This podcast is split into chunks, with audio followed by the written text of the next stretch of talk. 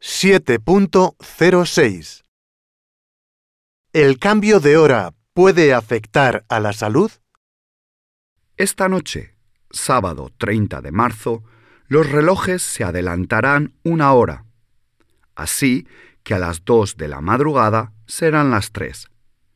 Con este cambio empieza el horario de verano y terminará el último domingo de octubre, cuando se retrasarán los relojes. El cambio nos permite aprovechar mejor la luz del sol y ahorrar energía. Se estima que el cambio de hora conlleva un ahorro energético de 300 millones de euros, porque gastamos menos en iluminación.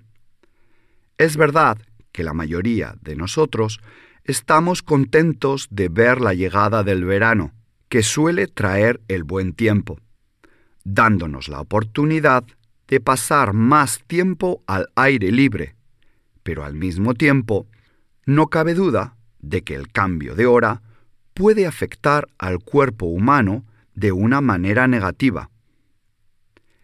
En los días siguientes es posible que suframos irritabilidad, estrés, cansancio, falta de concentración, trastornos digestivos o problemas de sueño.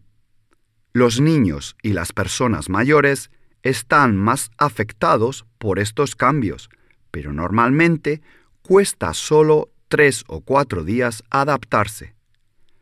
Para evitar problemas de adaptación, se aconseja acostarse y levantarse 15 minutos más temprano de lo normal durante los tres días antes del cambio.